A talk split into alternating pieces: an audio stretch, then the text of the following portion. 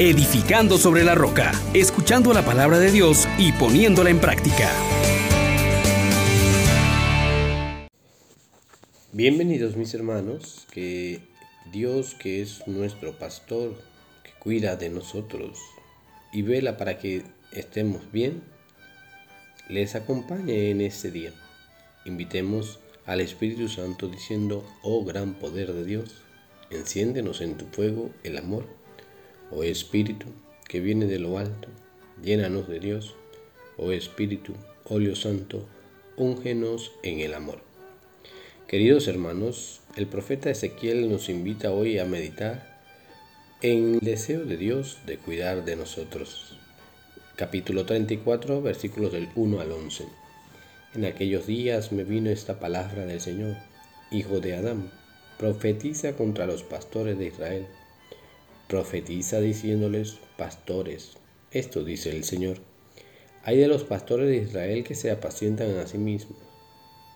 ¿No son las ovejas las que tienen que apacentar los pastores? Se comen su enjundia, se visten con su lana, matan las más gordas y las ovejas no las apacientan, no fortalecen a las débiles, ni curan a las enfermas, ni vendan a las heridas, no recogen las descarriadas, ni buscan las perdidas, y maltratan brutalmente a las fuertes.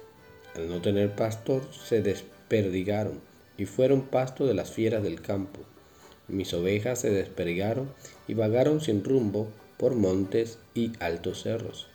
Mis ovejas se dispersaron por toda la tierra sin que nadie las buscase siguiendo su rastro.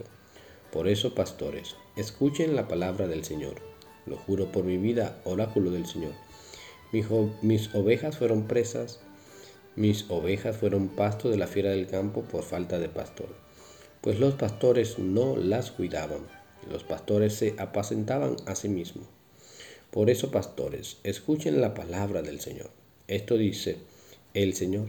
Me voy a enfrentar con los pastores, les reclamaré mis ovejas, les quitaré los pastores de mis ovejas, para que dejen de apacentarse a sí mismos.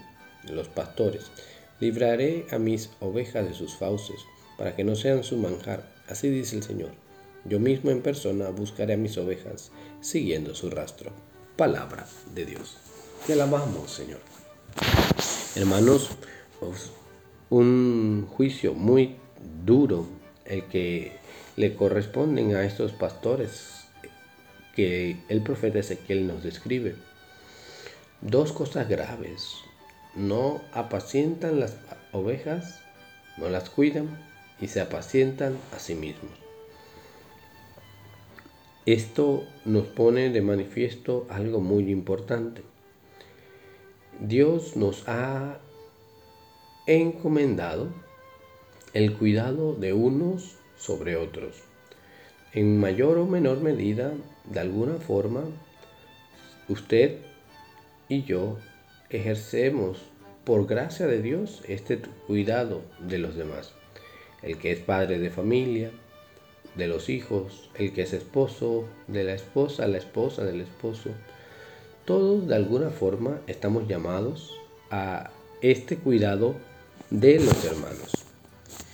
Y es terrible cuando en nuestras relaciones humanas nos aprovechamos de los demás para nuestro propio beneficio.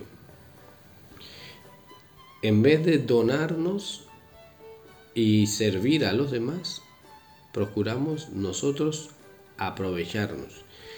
Y tremendo, o sea, buscamos a los demás por interés, que le podemos sacar, nos vamos engordando, vistiendo y también pues dice que llegamos incluso a matar, que dejamos que los demás se pierdan, que no fortalecemos a las débiles, no curamos a los enfermos, no vendamos las heridas de quienes han sido pues maltratados, dejamos que se dispersen.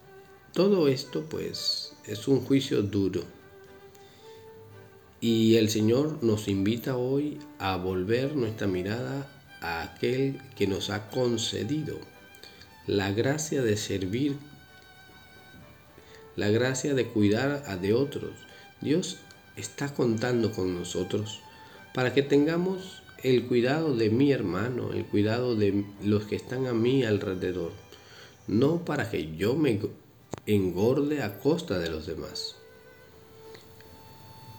Ahora te pregunto, mi hermano, si tú también entiendes que has de rendir cuenta por las relaciones que tienes con los demás, por cómo te llevas con ellos. Pero hermosamente Dios interviene para decirnos que no todo está perdido.